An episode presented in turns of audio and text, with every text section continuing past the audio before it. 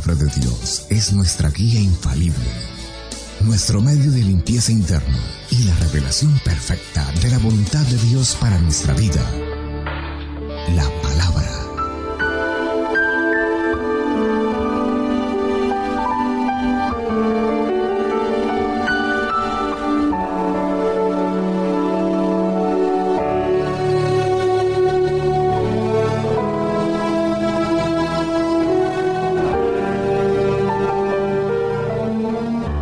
Quiero invitarlos a que abran sus Biblias en el libro de Efesios,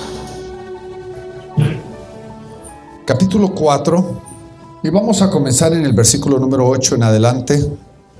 Dice, por lo cual dice, subiendo a lo alto llevó cautiva la cautividad y dio dones a los hombres, y que subió, que es, sino también que haya descendido primero a las partes más bajas de la tierra. El que descendió el mismo es el que también subió sobre todos los cielos para cumplir todas las cosas. Y él mismo dio unos, ciertamente apóstoles, otros profetas, otros evangelistas, a otros pastores y doctores, para la perfección de los santos, para la obra del ministerio, para la edificación del cuerpo de Cristo, hasta que todos lleguemos a la unidad de la fe y del conocimiento del Hijo de Dios, al varón perfecto, a la medida de la estatura de la plenitud de Cristo, que ya no seamos niños fluctuantes y llevados por doquier por cualquier viento de doctrina, de estratagema de hombres que, para engañar, emplean con astucia los artefactos del error, antes, siendo la verdad en amor o siguiendo la verdad en amor, crezcamos en todas las cosas aquel que es la cabeza, es saber a Cristo. Este es un pasaje que uno de los más fundamentales de la Biblia, porque aquí no solamente está hablando acerca de la labor que Jesucristo hizo al ascender, dice que ascendiendo él dio qué? Dones a los hombres. Y algunos de esos dones, dice más tarde, es en forma de hombres. Porque a unos les dio para que fueran apóstoles, otros profetas, evangelistas, pastores y maestros. Y ahí desde ese punto en adelante comienza una descripción probablemente de las más importantes y más directas que tienen que ver con el desarrollo y del desenvolvimiento de nuestra vida cristiana comienza con el hecho de que los ministerios no están para poder ser servidos, sino los ministerios están ahí para poder edificar, para poder perfeccionar, para poder activar, para poder ayudar a que los cristianos hagan lo que Dios los ha llamado a que ellos sean. Porque Dios no te llamó a ser solamente, sino Dios también te llamó a qué? A hacer. Dios te llamó para que tú pudieras convertirte en la persona que Él te ha llamado a ser. Y es la labor de la iglesia, es la labor del ministerio, es la labor de todo lo que nosotros hacemos en el ministerio que nos lleva a nosotros al cumplimiento, nos lleva a nosotros al alcance de aquella cosa que Dios nos ha llamado a hacer. Ahora, ¿qué fue lo que Dios nos llamó a hacer? Vea lo que dice ahí. Note usted, versículo 12, comienza con una palabra, para para perfección de los santos, para la obra del ministerio, para edificación del cuerpo de Cristo. Hay tres paras. ¿Para qué? para la perfección de los santos, para la activación de ellos en el ministerio, para la edificación del cuerpo de Cristo. Hay, hay tres paras, las razones del ministerio, las razones de la iglesia, las razones de todo lo que nosotros hacemos, es para poder desarrollar y edificar al cuerpo de Cristo, para poder edificar al cristiano individualmente, para que cada uno de nosotros podamos alcanzar el destino y el propósito de Dios. Ahora vaya conmigo al versículo número 14. ¿Qué dice? No, perdóneme, 13. Dice, hasta que todos lleguemos a la unidad de la fe y del conocimiento del Hijo de Dios, al varón perfecto a la medida de la estatura de la plenitud de Cristo. Algunos, ah, y esto, esto no tiene nada que ver con el mensaje, simplemente lo voy a mencionar. Algunos proponen de que los cinco ministerios ya no son relevantes para ahora. Que ahora ya no hay necesidad de los cinco ministerios, que ahora ya no hay, que Dios ya no ha, ya no tiene uso de los cinco ministerios, pero note lo que dice ahí en el versículo número 12. Comienza diciendo, 13, perdóneme, ¿hasta qué? ¿Qué significa eso? Esa frase, ¿hasta qué significa? Significa de que hasta que esto se cumpla, lo previo es relevante. Hasta que esto se alcance, no hay cambio en lo previo. Porque Dios ha dado los ministerios para el cumplimiento de ese propósito y hasta que se cumpla esto que está siendo plasmado aquí, todavía los ministerios son relevantes. Los ministerios van a dejar de ser en algún momento. Pero eso es cuando se cumpla ese versículo, ¿verdad? Hasta que todos, y la palabra todos significa qué? Todos. Defíname todos. La palabra todos se define por sí misma. Significa de que, sin excepción de nadie, hasta que todos lleguemos, alcancemos, nos formemos, cumplamos hasta que todos podamos alcanzar lo que Dios ha creado y ha estipulado. Ahora, ¿qué es lo que Dios nos está llamando a alcanzar? ¿Qué es lo que el Señor nos está llamando a alcanzar? Vea lo que dice de nuevo este pasaje. Versículo 12 dice, para perfección de los santos. Ahora, levanten la mano todos los que son perfectos. ¿Alguno de ustedes ha sido perfeccionado ya? ¿No? Estamos en el proceso de ser perfeccionados. Y entonces aquí está la meta, está el objetivo, está el destino. Dios nos muestra cuál es el objetivo que Él tiene plasmado para cada uno de nosotros. El Señor quiere llevarnos a que nosotros seamos perfeccionados, no solamente en nuestro hombre interior, sino perfeccionados en todas las áreas de nuestra vida. Pero sigue adelante, versículo número 13. En la segunda parte del versículo 13 dice, a un varón que, perfecto dos veces en dos diferentes versículos nos estipula, nos plasma, nos establece de que somos llamados a qué? A la perfección. Ahora, ¿cómo la pregunta del millón y la pregunta que verdaderamente es la que debemos de preguntarnos nosotros es, ¿cómo vamos a alcanzar la perfección? Porque la perfección es el plan de Dios que Dios tiene para todos los santificados. La perfección es el destino que Dios tiene para todos los santificados. Note lo que dice el libro de Hebreos, capítulo 10, versículo 14. Si usted lo puede abrir, ábralo. Hebreos 10, 14 dice esto.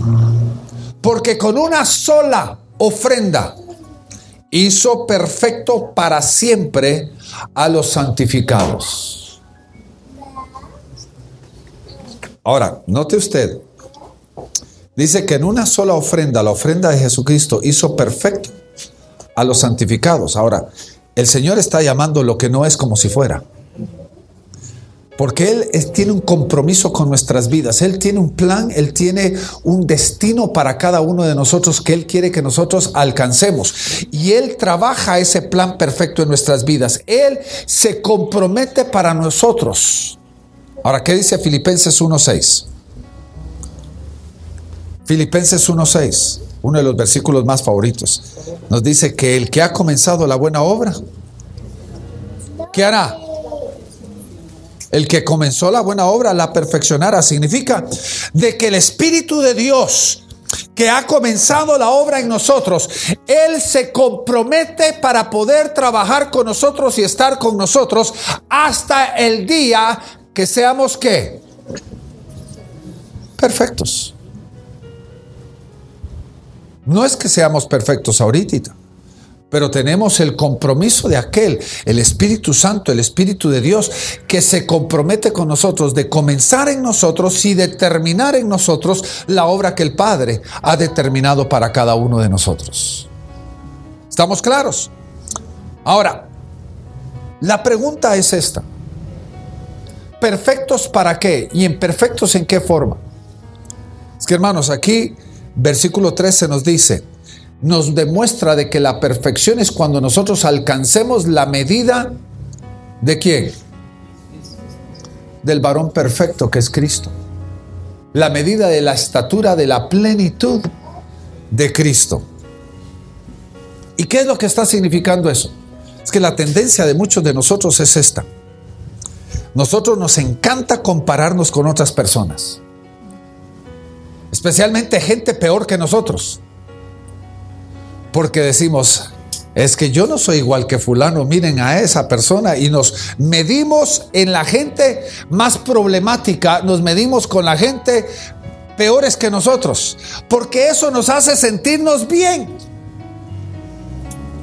Pero lo que Cristo o la palabra de Dios nos está enseñando es de que Cristo nos dice de que la medida de que debemos de medirnos no es a la gente mala o la gente peor o la gente más problemática o la gente que está cruzando dificultad, sino quién es la medida de nuestra vida.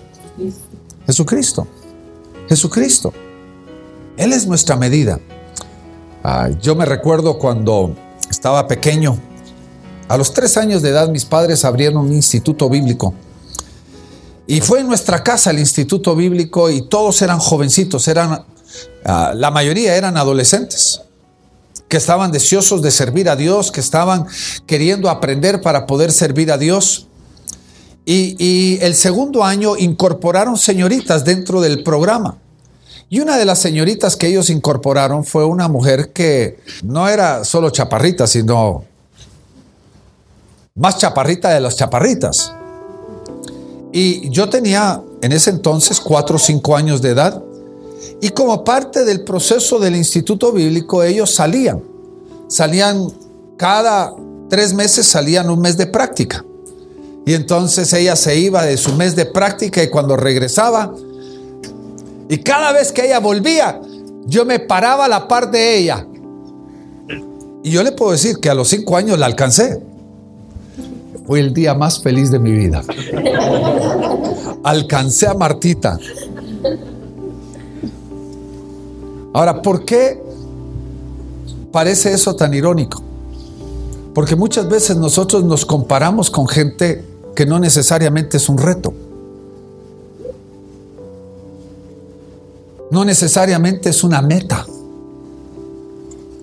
Porque lo que la palabra de Dios nos está enseñando es de que Jesucristo es el varón perfecto y, y, no está hablando de una altura. Yo casi mido mis dos metros de altura, pero no es una medida humana, es una medida de lo que Dios está queriendo formar en nosotros. Y Él es nuestra medida, Él es a donde nosotros nos debemos de comparar, Él se vuelve el espejo de nuestra vida, donde nosotros tenemos que vernos a nosotros mismos para que nosotros podamos ver la realidad de nuestra propia condición y cuánto todavía nos falta por alcanzar. Porque si decimos nosotros el vaso está más vacío que lleno, ¿cuánto le falta a usted por, por, alcanzar? Todavía nos queda larga distancia. Ahora, ¿qué significa, mi querido hermano y hermana? ¿Qué significa entonces la perfección? Los que me conocen y los que me van a conocer saben, mi mensaje es bien práctico, bien directo. Y en realidad la pregunta es, ¿cómo nosotros podemos, cuáles son las marcas de una persona que es perfecta? La Biblia nos dice eso. La Biblia nos lo explica. ¿Por qué no va conmigo aquí a Efesios capítulo 4, versículo 14, para comenzar? Comienza el versículo 14, dice, que ya no seamos niños que fluctuantes, llevados por cualquier viento de doctrina por estratagema de hombres que para engañar emplean con astucia los artefactos del error. Ahora, ¿cuál es la marca de una persona que no ha sido perfeccionada? Dice que son fluctuantes, llevados por cualquier presión, por cualquier ofrecimiento, por cualquier manipulación. Fácilmente son manipulados, ¿sí o no? ¿No está diciendo eso? fácilmente son influidos, fácilmente son cambiados de pensamiento. Porque hermanos, quiero que entienda, la perfección o la madurez en el Señor es porque hemos alcanzado criterio. Nadie nos puede andar dando gato por liebre. Nadie nos puede manipular. Porque hemos alcanzado cierto nivel donde no somos fluctuantes. Pero la, vamos a decir, la, la naturaleza del infantil, la naturaleza de la inmadurez es de que somos fluctuantes. Ay, hoy no tengo ganas. Y encontramos cualquier excusa para no hacer lo que tenemos que hacer. Si yo por un momentito tal vez podría abrir mi corazón de frustración en alguna forma alguna manera y, simplemente expresar el, el ámbito aquí por un momentito de lo que pasa a veces en la misma iglesia. Yo tuve, ya he tenido casos donde la gente actúa muy diferente en la iglesia que actúa muchas veces en la misma, en el, mismo mundo ah, empresarial, el mundo natural. Imagínese usted, si usted se levanta mañana en la mañana y, usted dice, hoy no tengo ganas de ir a trabajar, ¿qué le va a pasar a, a usted en su trabajo? Usted puede ser niño fluctuante en su trabajo. ¿Ah? que simplemente si tiene ganas de trabajar, trabaja, si no tiene ganas de trabajar, no trabaja. Rápidamente va a perder su trabajo. Aún nosotros los padres le enseñamos a nuestros hijos que no podemos ser fluctuantes en esa forma. Porque todas las santas mañanas los niños se despiertan y no quieren ir a dónde? A la escuela. Pero después de un rato, cuando uno viene y uno ya no hay vuelta de rueda, el niño se acomoda y se acopla al hecho de dice, no, esta es guerra perdida, es batalla perdida, mejor me acoplo o me acoplo. Y aunque sea arrastrando los pies, se levanta, desayuna y se va a la escuela, aunque no tiene ganas de hacerlo. Y usted como padre no le permite ser fluctuante en esa área. Pero ¿qué pasa en la iglesia?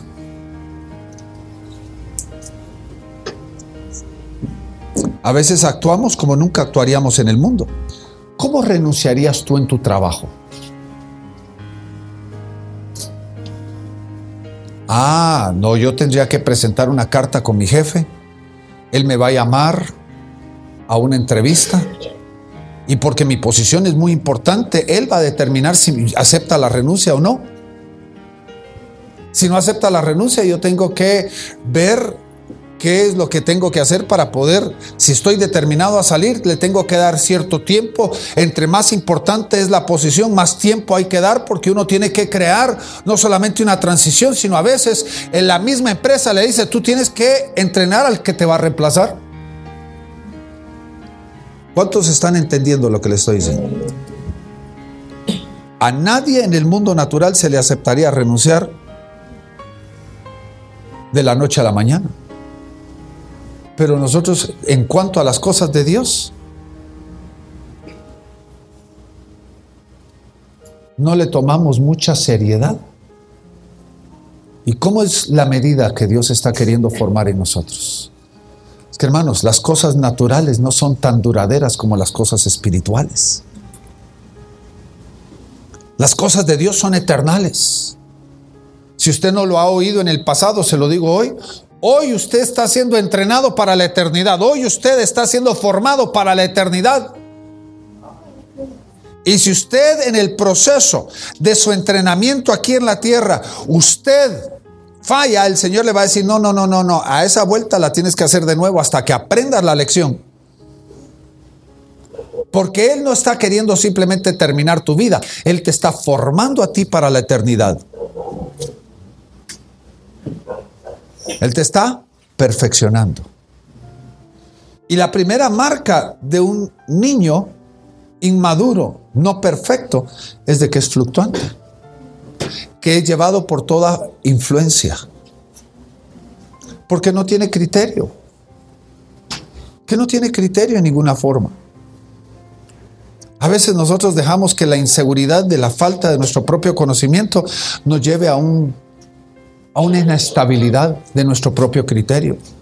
A veces de vez en cuando, muy de vez en cuando, yo acompaño a mi esposa a hacer compras.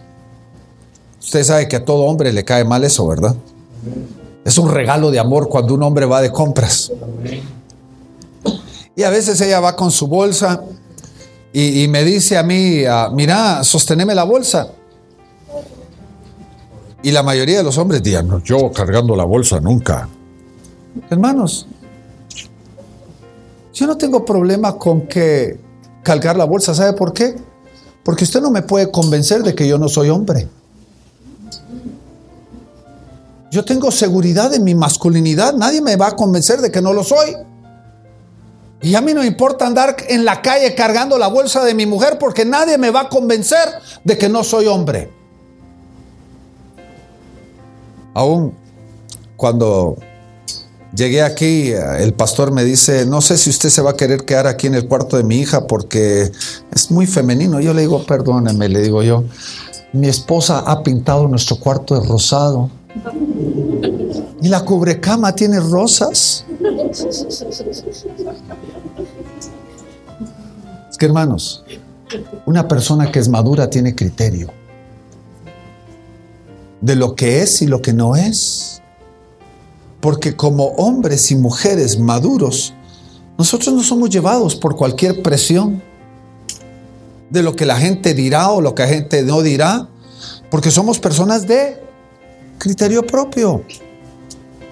Somos personas que verdaderamente hemos desarrollado esa estabilidad, hemos desarrollado nuestro equilibrio, hemos desarrollado nuestra personalidad, hemos desarrollado aún la manera porque aún nuestras decisiones son equilibradas. Le pregunto, ¿cómo hace usted sus decisiones? ¿Reactivamente?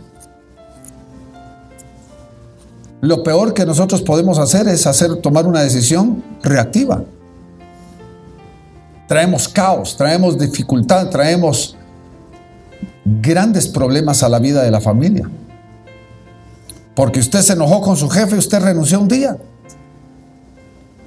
Y después pasan los próximos seis meses buscando trabajo. ¿Y quién está pagando el precio de su inestabilidad? La familia. Y creo que es importante entender eso. Ahora vayamos al libro de Colosenses, capítulo 4.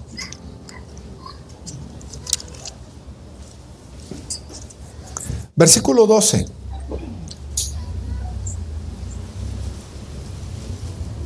Colosenses 4:12.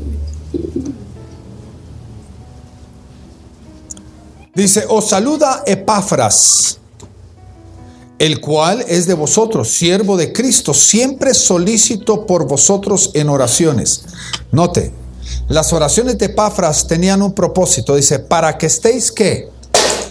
Firmes, perfectos y cumplidos en todo lo que Dios quiere.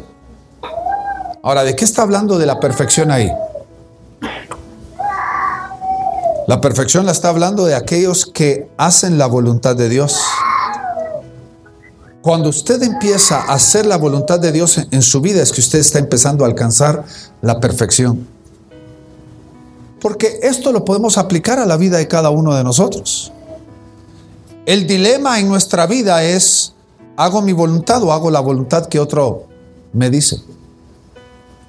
Imagínese un padre tiene a sus hijos alrededor de la mesa y la mamá ha preparado la comida que es necesaria para poder alimentar a la familia, no conforme a los gustos, sino conforme a la salud o conforme a, la, la buena disposición de llevar a los hijos a un verdadero crecimiento. Y lo primero que el niño hace es que, ay, eso no me gusta.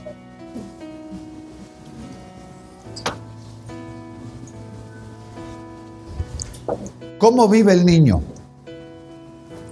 El inmaduro, el imperfecto. ¿Cómo vive? Basado en lo que él quiere. Basado en lo que él quiere o la e, ella quiere. Pero ¿qué pasa? El niño inmaduro quiere hacer su propia voluntad. Ahora, ¿por qué es esto re relevante en nosotros? Es porque para poder madurarnos en el Señor tenemos que dejar de hacer nuestra propia voluntad y tenemos que empezar a hacer la voluntad de Dios. Porque es la voluntad de Dios la que nos perfecciona, es la voluntad de Dios la que forma nuestro carácter. Porque hay momentos en nuestra vida donde nosotros vamos a tener que ser confrontados como que Jesucristo fue confrontado. Le pregunto, humanamente hablando, ¿a Jesucristo le plació irse a la cruz?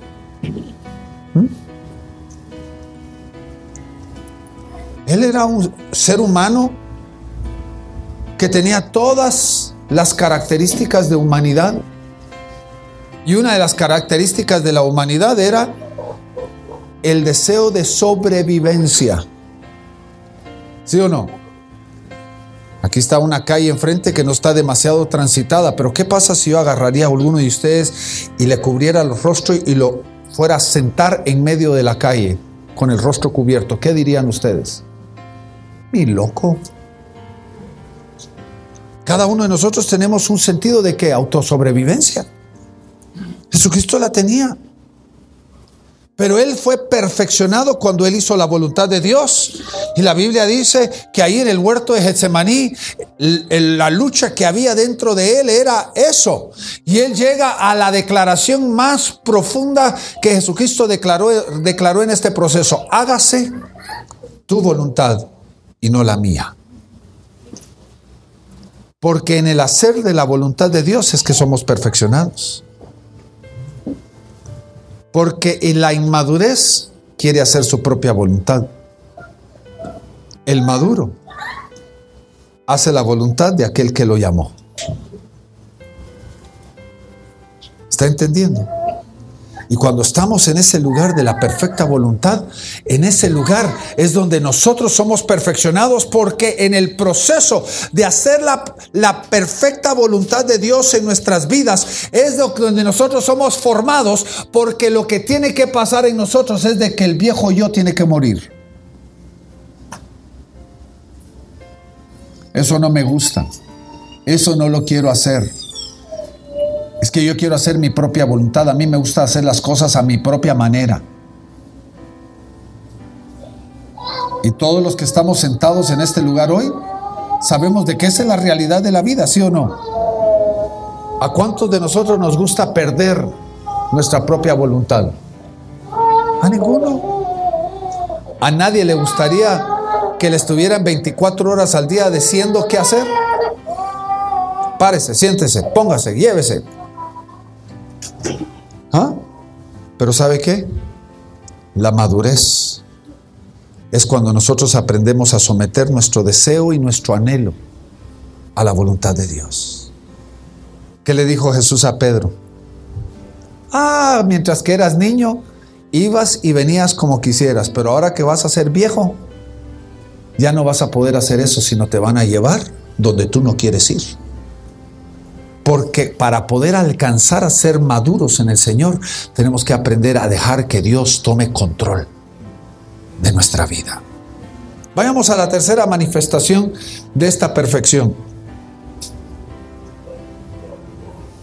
1 Corintios 14, 20. 1 Corintios 14, 20.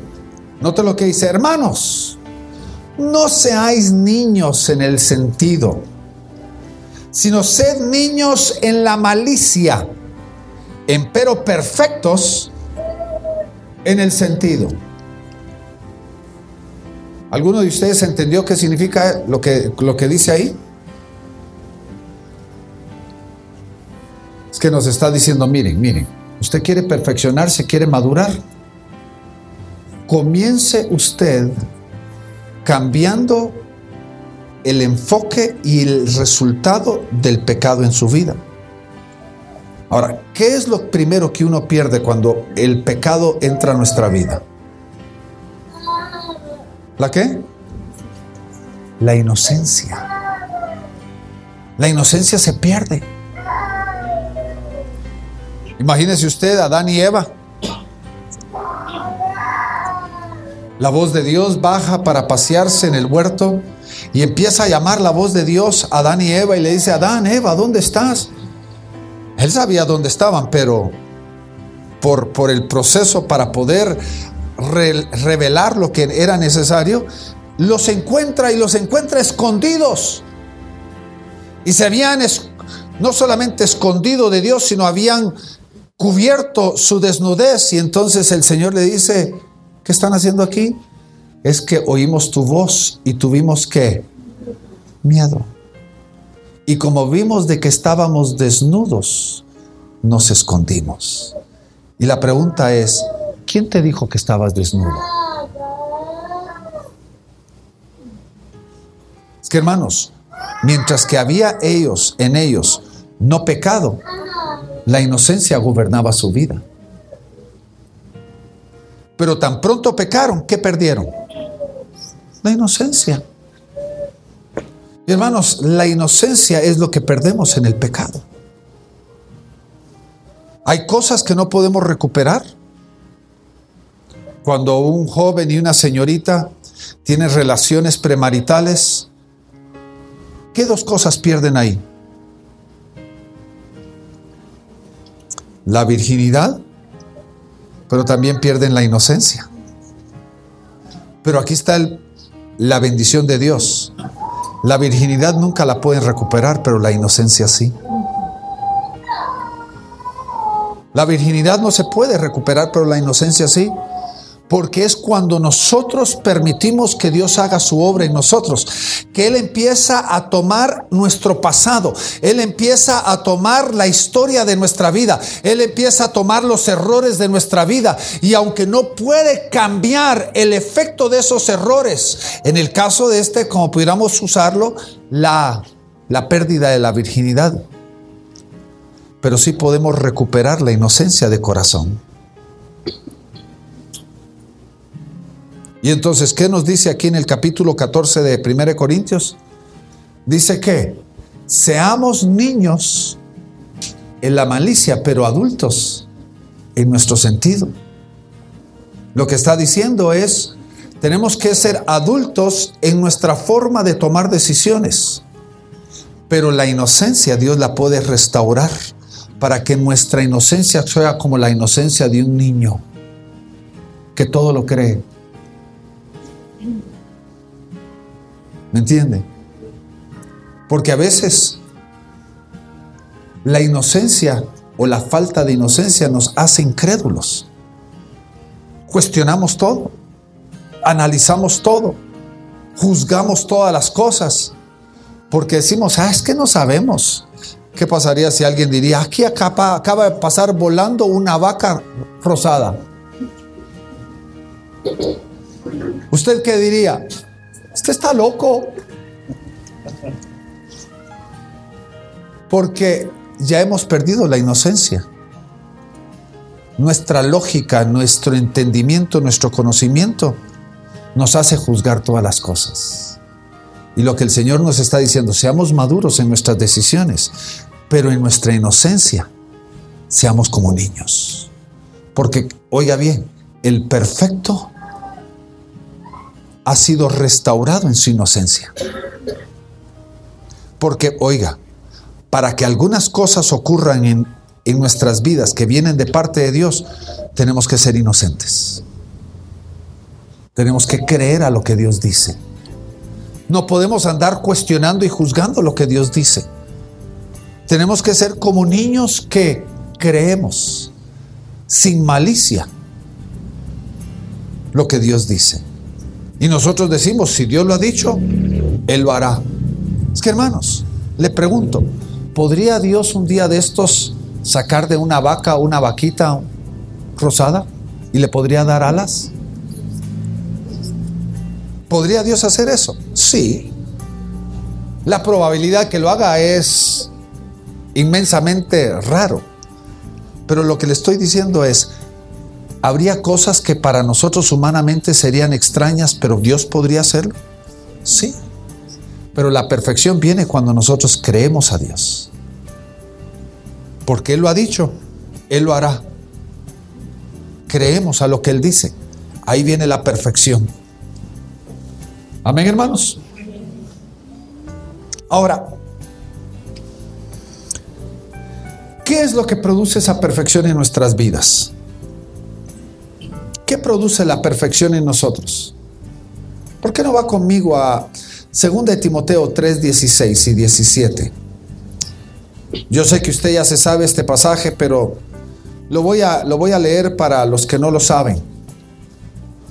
Dice, toda escritura es inspirada por Dios. ¿Y útil para qué? Para enseñar, para redarguir, para corregir, para instruir en toda justicia. Ahora, ¿qué dice el versículo 17? Leemos el 16 muchas veces, pero el 17 no lo leemos. ¿Qué dice el 17? el 17 dice, para que el hombre de Dios, la mujer de Dios, sean que perfectos, enteramente instruidos para toda buena obra. ¿Cómo es que somos perfeccionados? Dice, toda escritura es inspirada por Dios y útil para redarguir, enseñar, corregir, exhortar, para que todo hombre y toda mujer de Dios sean perfeccionados. ¿Qué nos perfecciona entonces? ¿Están conmigo hoy o están medio dormidos? La palabra de Dios es la que nos perfecciona. Pero ¿qué pasa? ¿Cuándo fue la última vez que usted realmente leyó la palabra? Es lamentable de que como cristianos no tenemos la disciplina de la lectura de la palabra. Lo irónico a veces es de que llega el domingo y andamos buscando por toda la casa a ver dónde dejamos la Biblia y nos olvidamos de dónde lo dejamos. Ahora en el tiempo moderno, ahora la gente dice, no, yo ando con mi Biblia porque la tienen digitalmente. El grave problema con la digital es tampoco la lee. Porque de nada sirve la Biblia cargarla si no la vamos a leer. Es que hermanos, la Biblia nos limpia.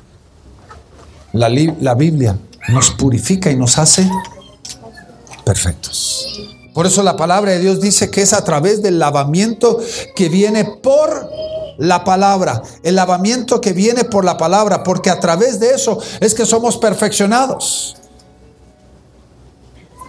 Tal vez en una forma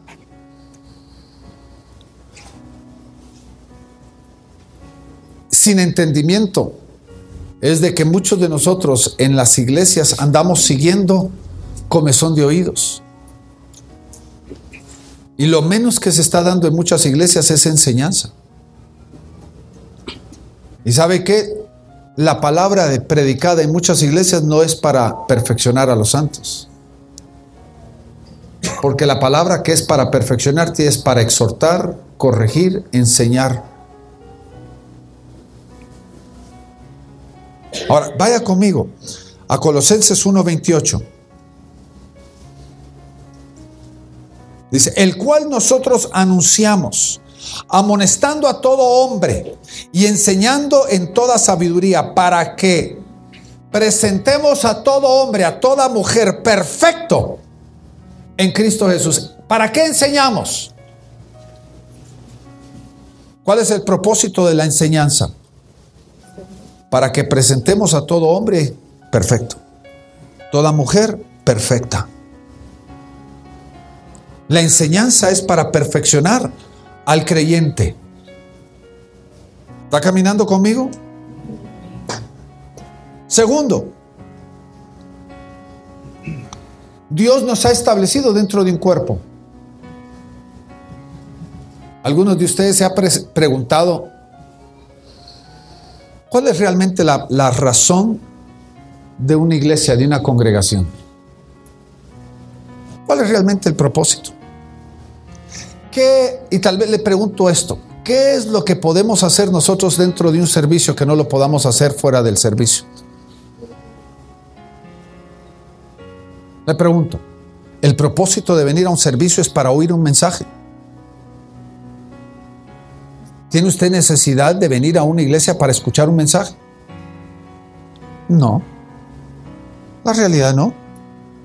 Aún, por ejemplo, muchos de mis mensajes yo los pongo en, un programa que se llama podcast y la gente por todo el continente lo está escuchando.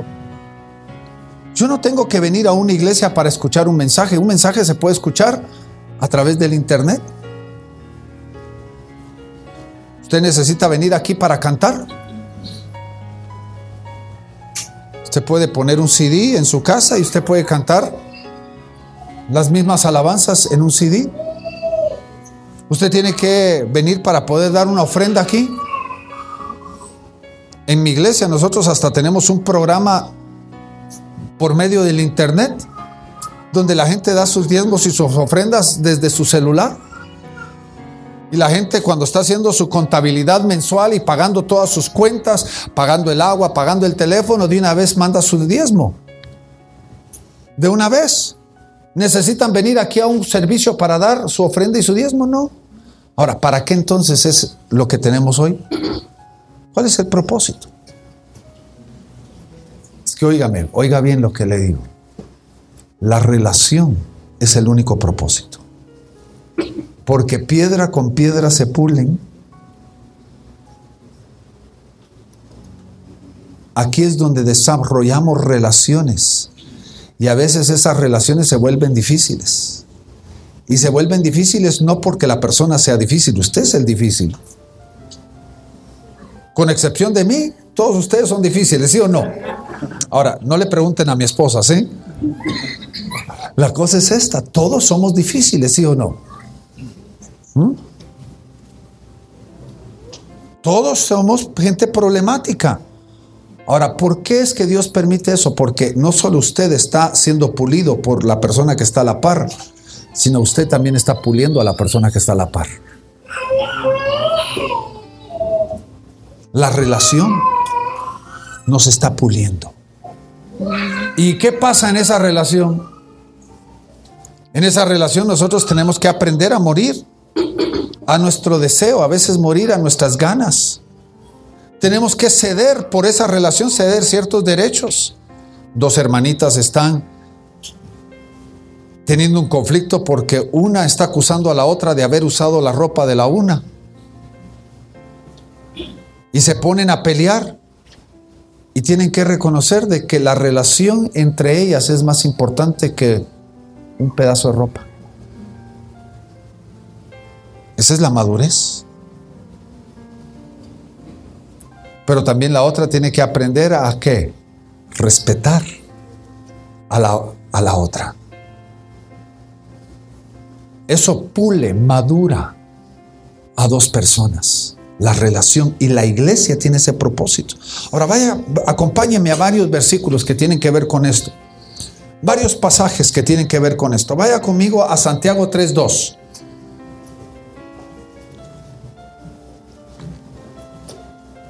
No se preocupe por el tiempo, recuérdese que yo tuve que viajar cientos y cientos y cientos de kilómetros para estar con usted. ¿Qué dice Santiago 3.2? Dice, porque todos ofendemos en muchas cosas. Si alguno no ofende en palabra, este es que, varón perfecto, que también puede con freno gobernar todo el cuerpo. ¿Cómo es que alcanzamos ser perfeccionados? Cuando aprendemos a dominar la lengua, la lengua.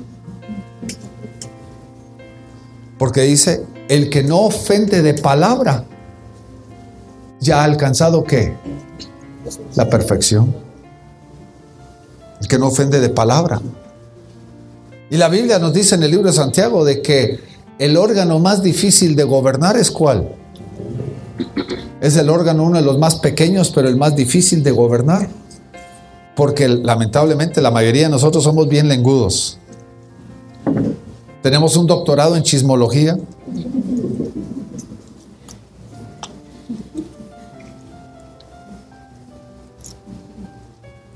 Es que hermanos, cuando usted aprende a gobernar su lengua, en el contexto de la relación con el otro, no ofende a su hermano, no responde sarcásticamente, no responde para herir, no responde para tratar de hacerle daño, no le saca los trapitos al sol a su compañero, a su amigo, para tratar de desquitarse. Ya ha alcanzado la perfección. Porque si gobierna su lengua, gobierna todo su ser. Si gobierna su lengua, ya puede gobernar todo su ser.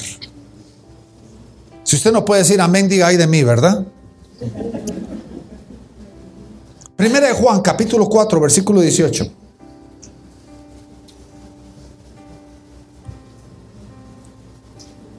...4.18 dice... ...en amor no hay temor...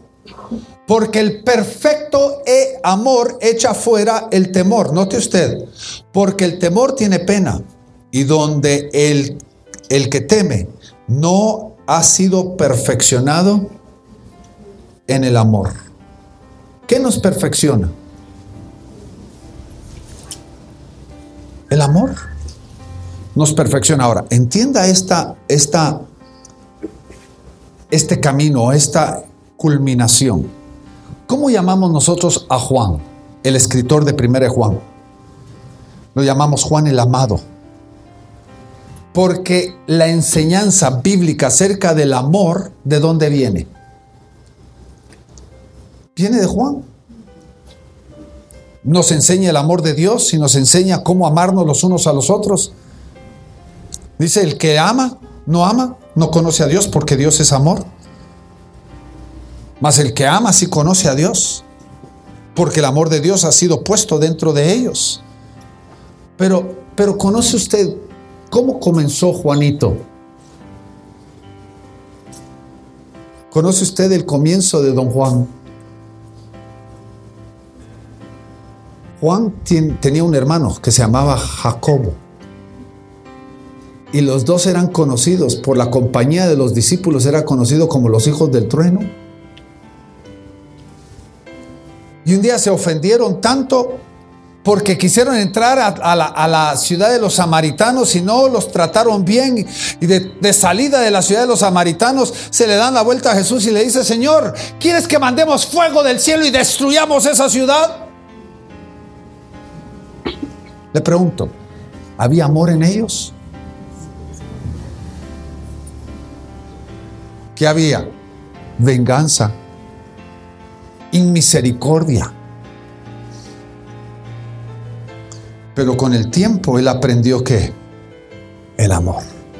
Y él pudo decir, es que en el amor somos perfeccionados.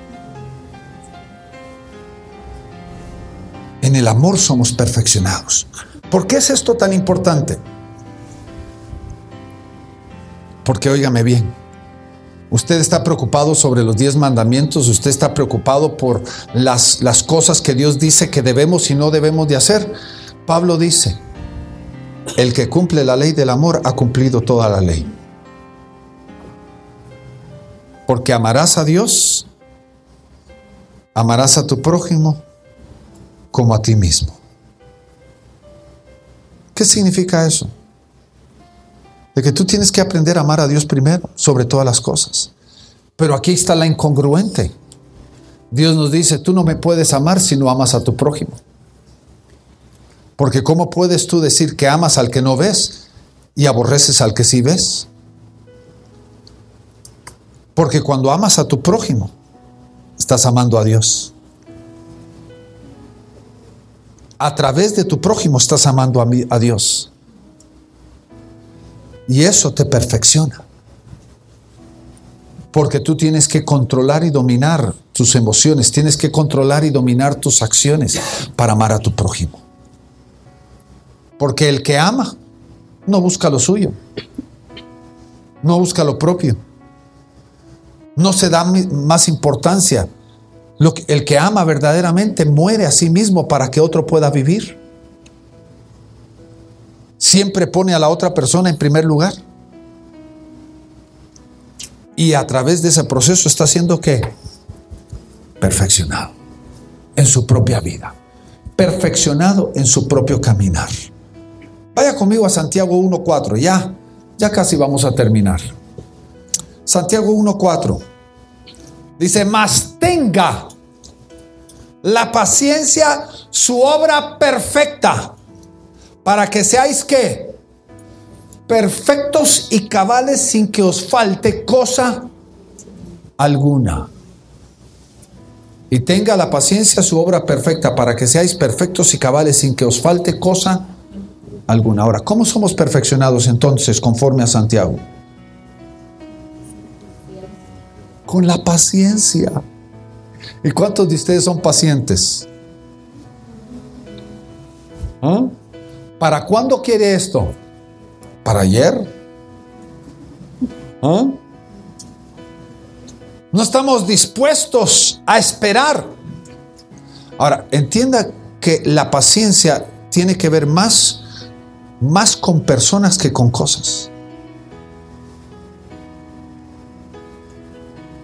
Más con personas que con cosas. Porque miren, ¿cómo puede una esposa vivir con un marido por 40 años sin paciencia? o viceversa.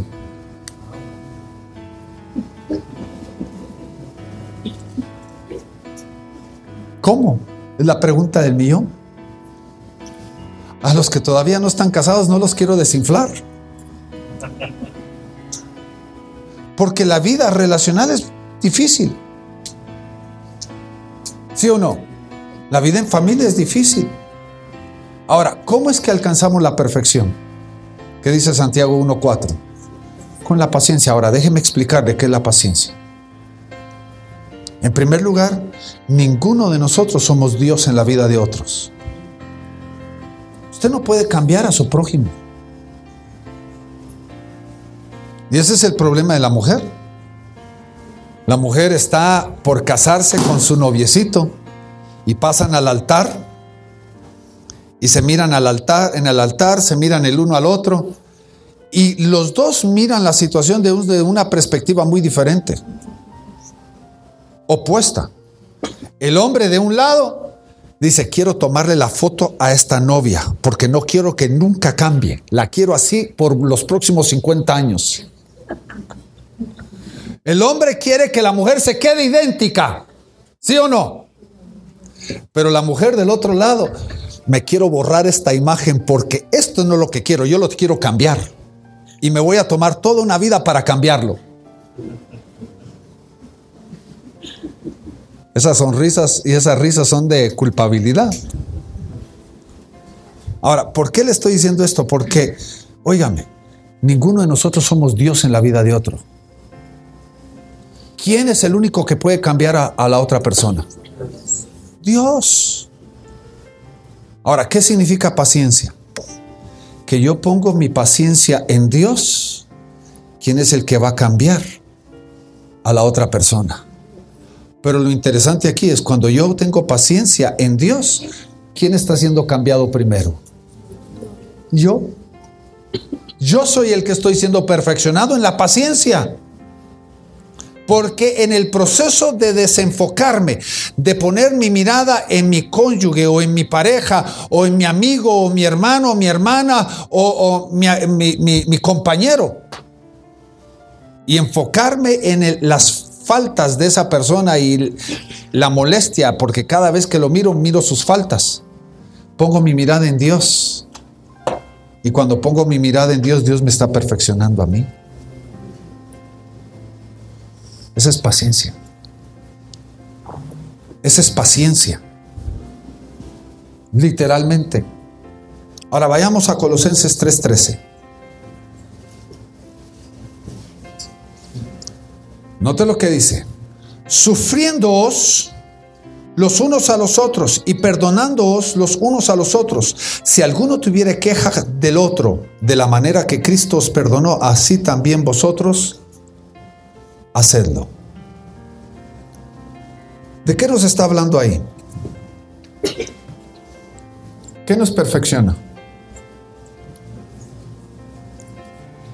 Oiga, cuando usted aprende a perdonar, cuando usted perdona a su hermano, usted es perfeccionado. Cuando usted perdona a su, su, su, su hermano, usted va a ser perfeccionado. Y quiero terminar con Filipenses 3:12.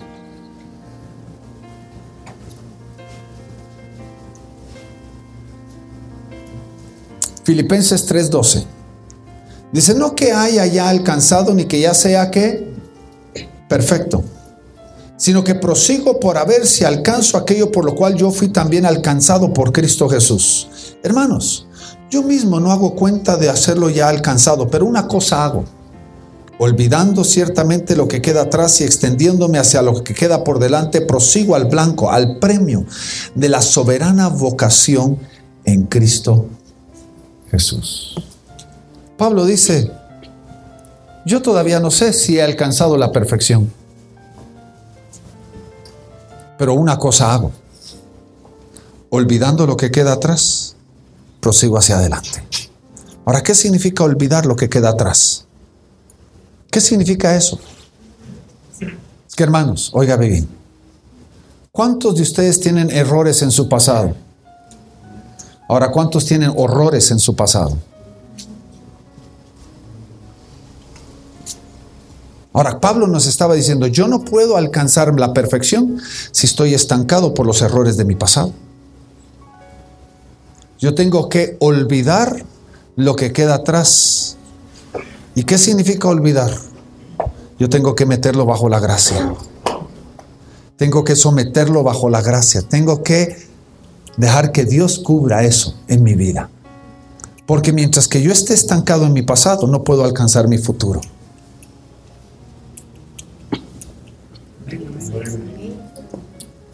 Mientras yo esté estancado en mi pasado, no puedo alcanzar mi futuro. ¿Y qué es lo que te estanca en tu pasado? Ahí Pablo lo está diciendo, que tenemos que aprender a perdonarnos los unos a los otros.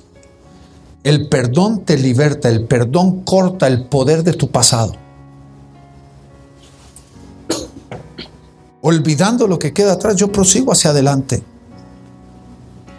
Yo tengo que permitir de que la gracia cubra mi vida, que la gracia cubra mi pasado, que la gracia cubra las situaciones que ocurrieron en mi pasado, para que yo pueda dejar eso atrás y yo pueda alcanzar la perfección.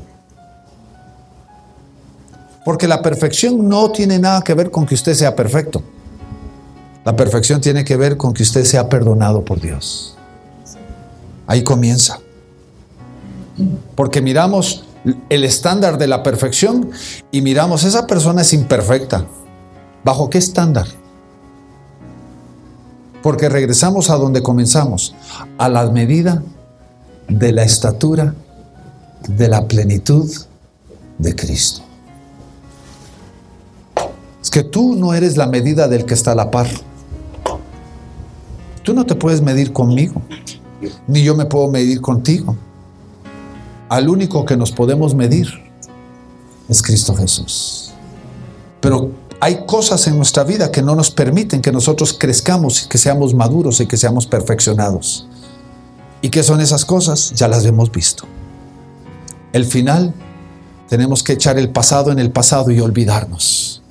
Romper con el poder del pasado, perdonar, someter esas cosas a la gracia de Dios para que podamos alcanzar el futuro que Dios tiene para cada uno de nosotros. Amén.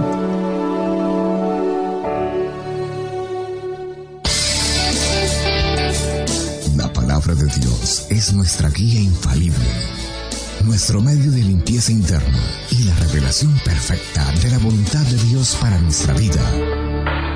La